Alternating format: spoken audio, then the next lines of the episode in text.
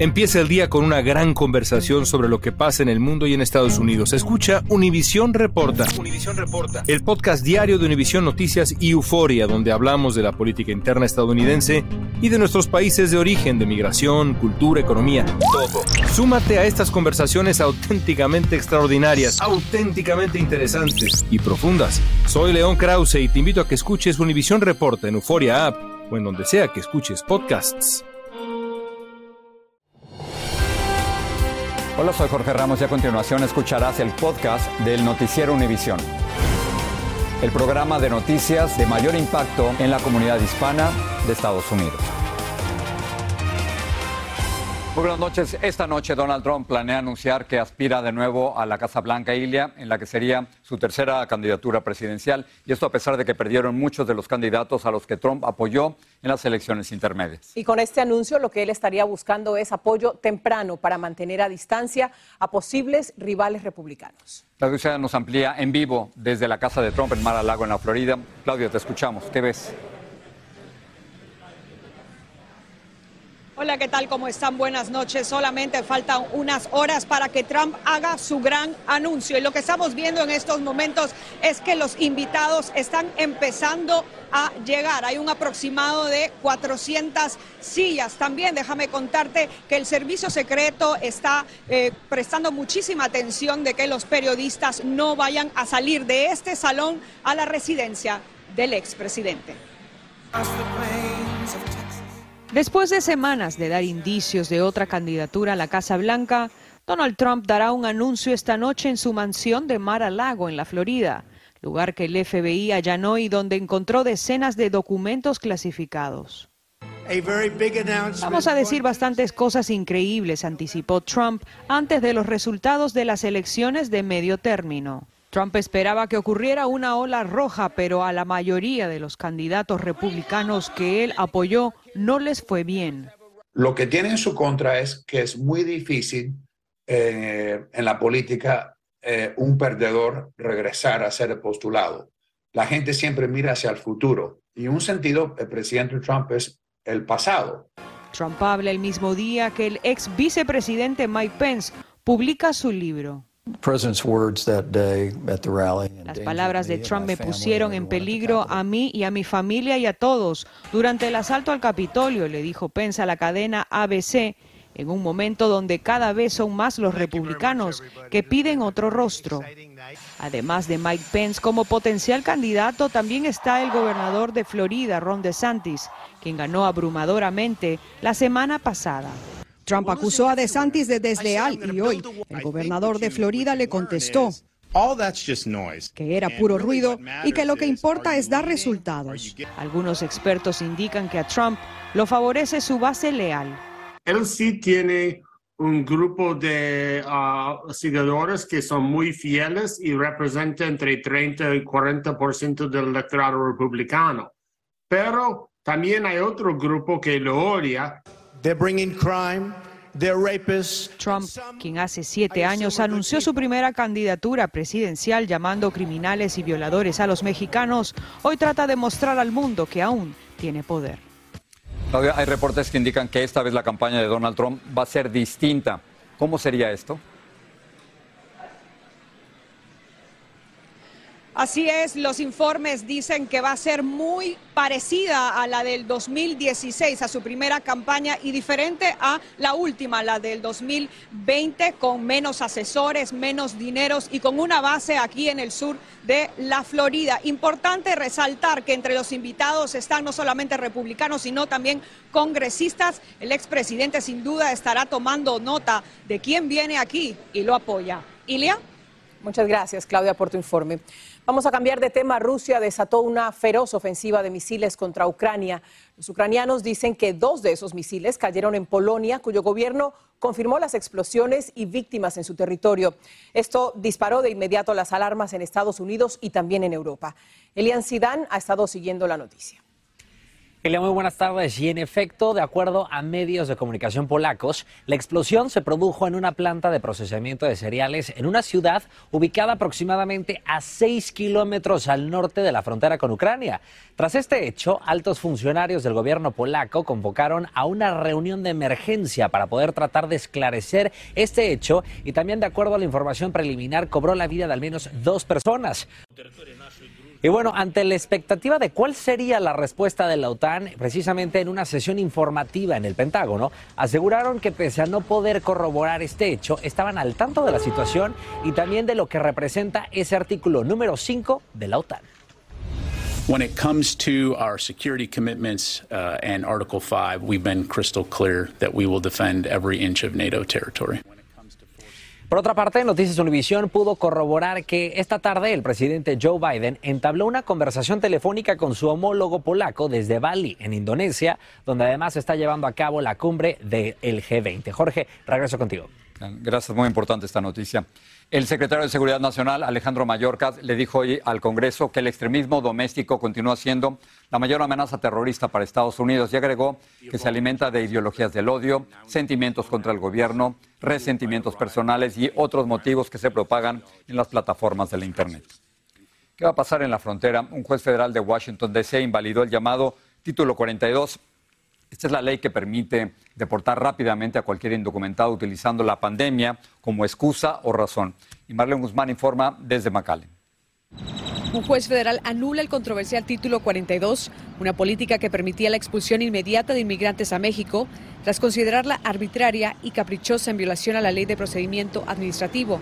Mientras que este martes el gobernador Greg Abbott arremetió de nuevo contra la inmigración ilegal en la frontera, esta vez invocó cláusulas de la Constitución de Texas que autorizan al Estado a tomar medidas para proteger de una invasión. Esa es para proteger el Estado de un acto de guerra una invasión en donde personas eh, llegan con armas. El mandatario tejano envió a jueces de condados a lo largo de la frontera copia de su más reciente orden ejecutiva con las medidas que implementará, incluyendo desplegar la Guardia Nacional y agentes de seguridad para salvaguardar nuestra frontera, construir el muro en múltiples condados y el despliegue de lanchas armadas. Antes lo que decía es que los iba a entregar la patrulla fronteriza, ahora está asumiéndose como uh, el gobernador que va a aplicar una política federal migratoria en el estado de Texas. Este no es el primer intento del gobernador Abbott.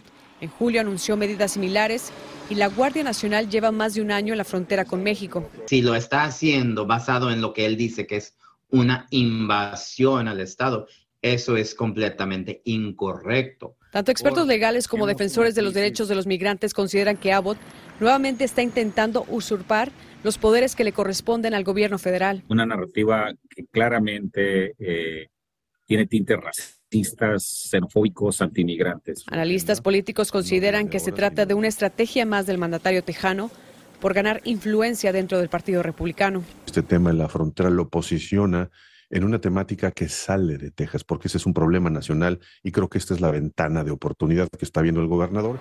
También este día confirmó el gobernador que había salido de Texas el primer autobús con migrantes rumbo a Filadelfia y que a partir de ahora será designada como una ciudad santuario para el traslado de inmigrantes. En el sur de Texas, Marlene Guzmán, Univisión. Mujeres inmigrantes habrían sido sometidas a abusos médicos en un centro de detención de ICE en el estado de Georgia. Así lo confirmó una investigación de senadores demócratas y republicanos que concluyó que varias internas recibieron esterilizaciones que nunca solicitaron. Edwin Pitti tiene el testimonio de una de las víctimas. Entrando a esa cárcel dejamos de ser humanos y nos convertimos en números. Karina llamó a la policía para denunciar un caso de violencia doméstica y por ser indocumentada terminó en un centro de detención. Y ahí, separada de su hija de solo cuatro meses, empezó su peor pesadilla. No es justo de que nos rompan de nuestras familias, nos aparten de nuestros bebés. Eso no está bien, eso tiene que dejar de pasar.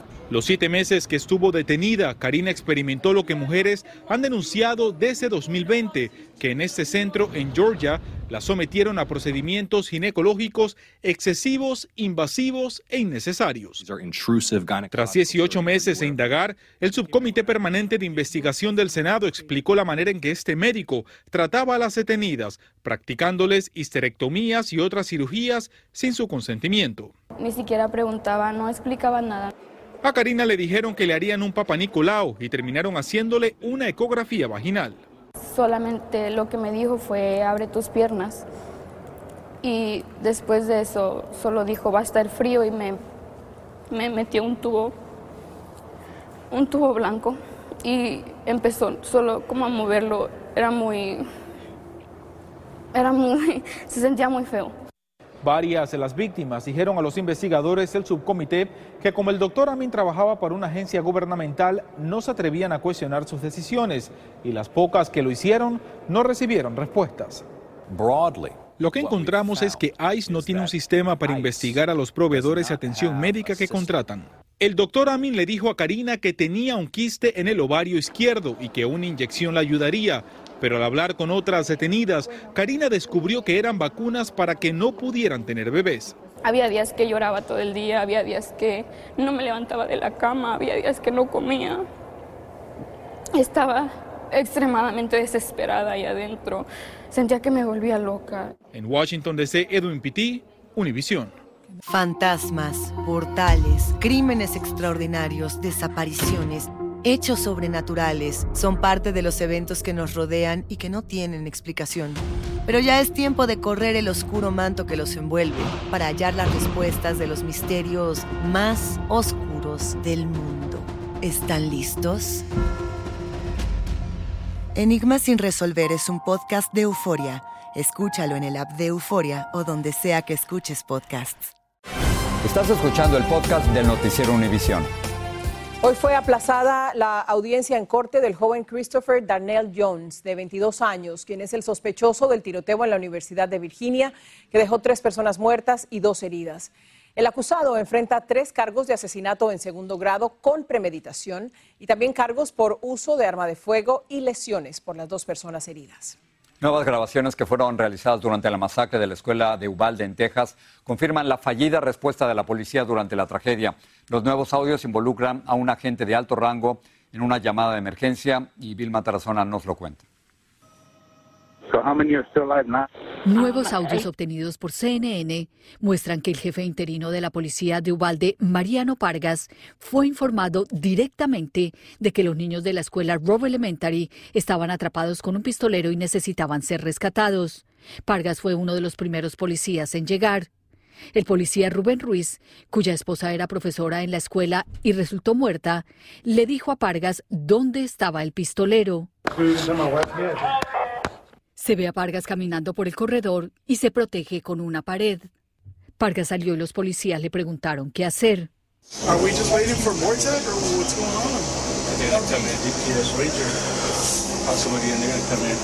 Treinta minutos después, una niña de 10 años que estaba atrapada en el salón con el pistolero habló con la policía.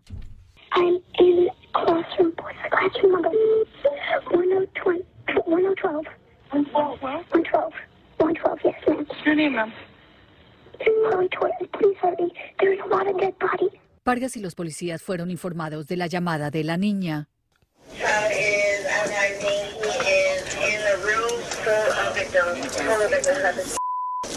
Full of victims. Child call 911 saying the room is full of victims. What? The room is full of victims. Child 911. Child 911 call. Vargas entró a la escuela e informó a sus hombres. Dos minutos después, Vargas llamó a la operadora del 911 que le informó directamente lo que sucedió.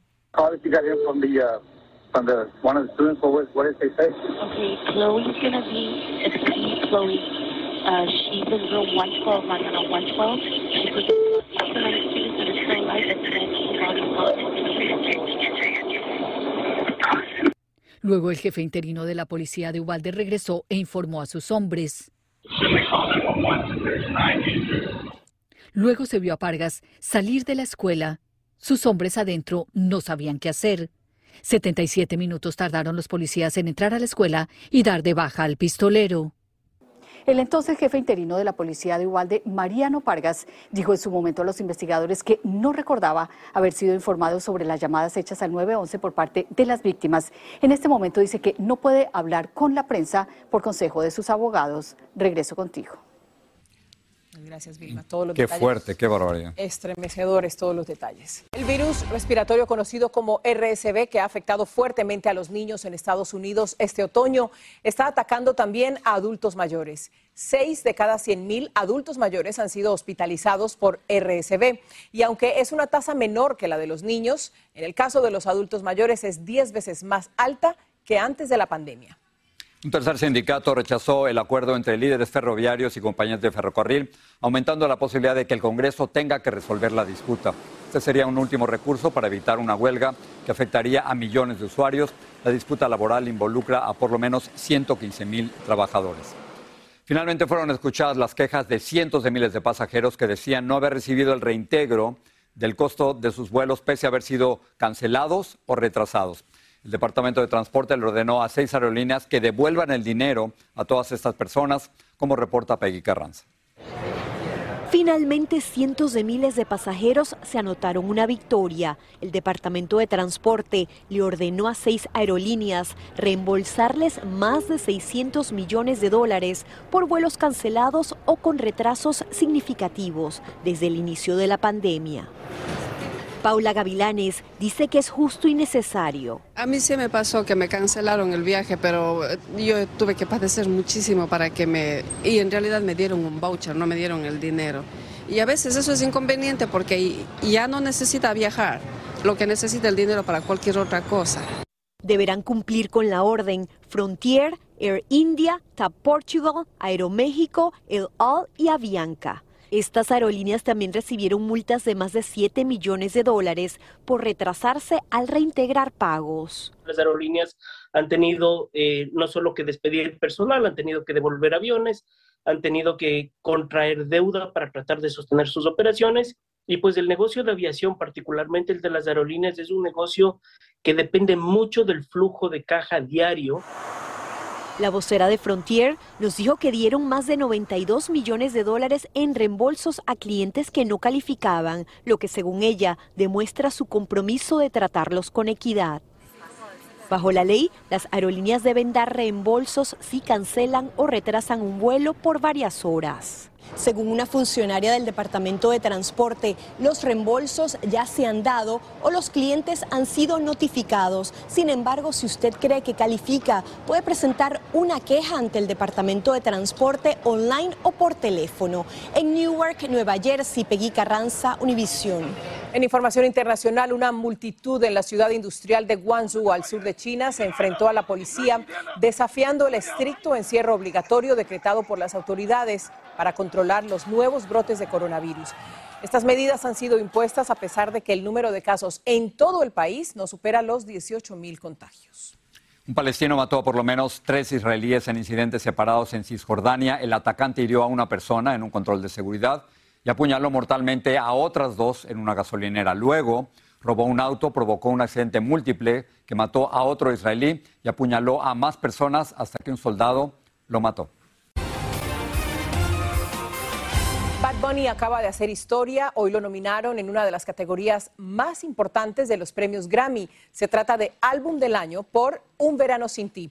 Y de esta manera se convierte en el primer artista en lograr esa nominación por un disco completamente en español. También fue nominado en las categorías Mejor Interpretación Pop Solista y Mejor Álbum de Música Urbana. La premiación es el 5 de febrero en Los Ángeles.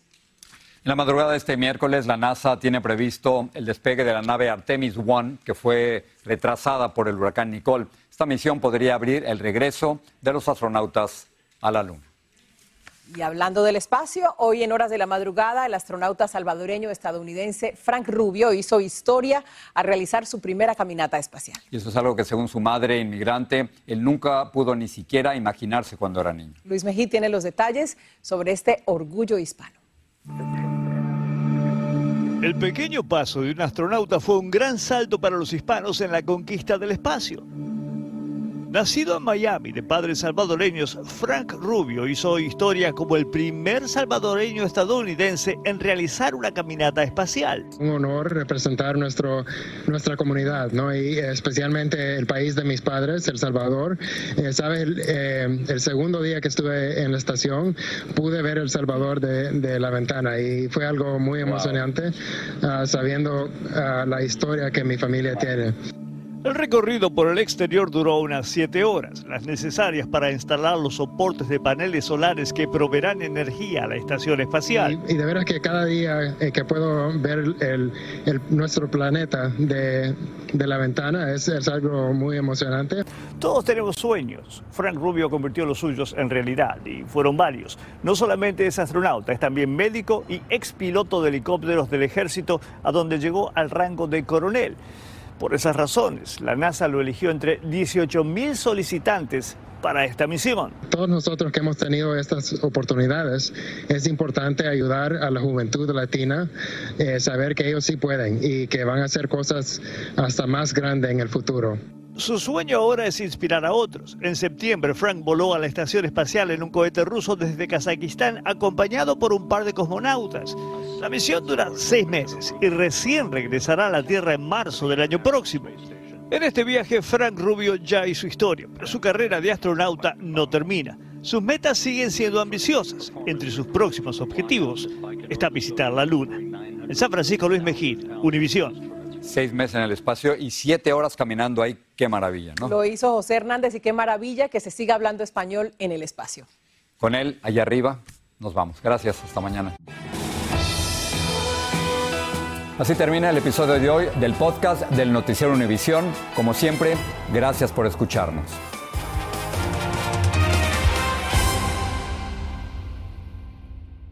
Los temas que necesitas saber para empezar el día.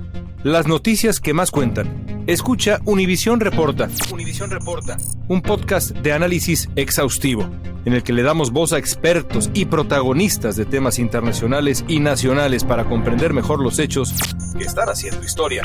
Soy León Krause y te invito a escuchar Univisión Reporta de lunes a viernes por Euforia App o donde sea que tú escuches tus podcasts.